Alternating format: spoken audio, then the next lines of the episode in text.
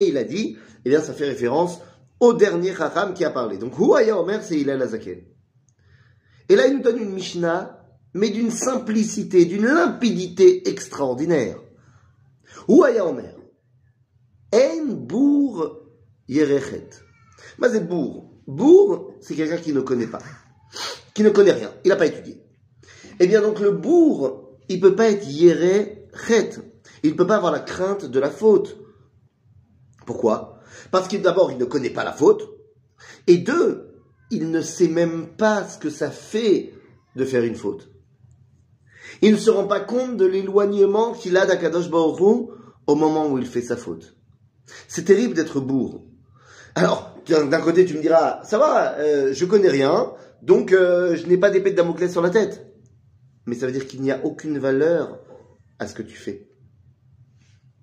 Donc, En bour yerechet. Yirat Shamaim, c'est la dimension la plus basse du rapport avec Dieu. Il y a Yirat Shamaim, la crainte du ciel, donc la peur de la réprimande, Avat Hashem, aimer Dieu, et Yirat Hashem, alors ça c'est encore autre chose. Donc nous dit l'el, En yerechet, ve'en, ve'lo am haaretz chassid. Mais c'est am haaretz. Am haaretz, dans le langage de la Mishnah, ça veut dire quelqu'un qui n'a pas étudié. Alors c'est pas comme le bourg. Le bourg il connaît rien. L'autre, le il a entendu parler des mitzvot. Mais c'est pas un Talmid Racham. Dans le langage purement halachique, c'est que il ne sait pas véritablement faire la différence avec les Trumot, Maasrot, tout ça. Et donc on te dit, le Hamaharetz, il peut pas être chassid. Mais chassid. Chassid, c'est quelqu'un qui fait plus que ce qui est obligatoire. Si tu sais même pas ce qui est obligatoire, tu ne peux pas. Alors, c'est pas seulement que tu connais pas. Il s'agit ici d'une indication de Hillel.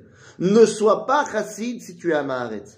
N'essaye pas de faire des choses en plus si les choses de base tu les fais même pas. Et ça, malheureusement, les amis, c'est une grosse tendance qu'il y a aujourd'hui. Plein de gens qui font tchouva, machin, et on leur dit de faire des choses qui sont al pikabala, ou alors des choses qui sont pas du tout du domaine de la halakha, mais qui sont du domaine de la khumra. Et les gens, ils le font, ils le font, ils pensent que c'est les bases de la Torah. Alors que pas du tout. Alors que pas du tout. J'avais ma fille, ma fille. Ma fille avait une de ses amies qui était malade. Et elle a voulu lancer une chaîne de Teilim avec ses copines de la classe. Magnifique. La tfila, c'est la base. Et là, elle me dit, ah mais non, on peut pas faire. Je dis, pourquoi? Ben, il fait nuit. Et j'ai entendu dans un cours qu'on ne pouvait pas dire les Teilim la nuit. Mais d'accord, d'après la Kabbalah, vous n'êtes pas Mekoubalim. D'après la Halakha, on a tout à fait le droit. Alors au boulot. La tfila est plus importante que tes considérations kabbalistiques. Surtout quand t'es pas Mekoubal. Donc, velo amaretz chassid. D'abord on est tzaddik, et ensuite on est chassid. Velo abaishan lamed. Mais évidemment, imagine-toi, t'es en cours, le rav il parle, toi tu comprends pas et tu dis rien. Eh bien, sachez que ça, ce n'est pas seulement une indication de Hillel, c'est une halakha. Dans le Rambam, dans Ilchot Talmud Torah, chapitre 5, nous dit le Rambam, que celui qui ne comprend pas un cours et qui ne pose pas la question, il transgresse la Torah.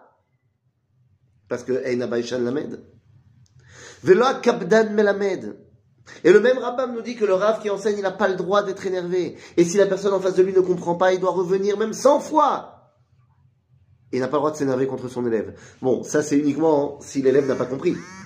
Mais si le Rav sait que l'élève n'a pas compris parce qu'il n'écoutait pas, ou parce qu'il était envoyé, en train d'envoyer un message sur son téléphone. Alors, nous dit le Rambam, le Rav, il a le droit de l'éclater. Velo akabdan, akabdan melamed. Velo kol amarbe bisrora markim. Bah oui. Si t'es tout le temps au boulot, c'est très bien, t'as le droit. Mais tu seras pas au sec bachokma. Eh, faut pas, faut pas se leurrer. Anashim. Ishtadel liot ish. N'attends pas que les autres fassent le boulot à ta place. Il y a personne qui prend ses responsabilités ici? Prends-les toi. Voilà l'enseignement de Hillel Azaken.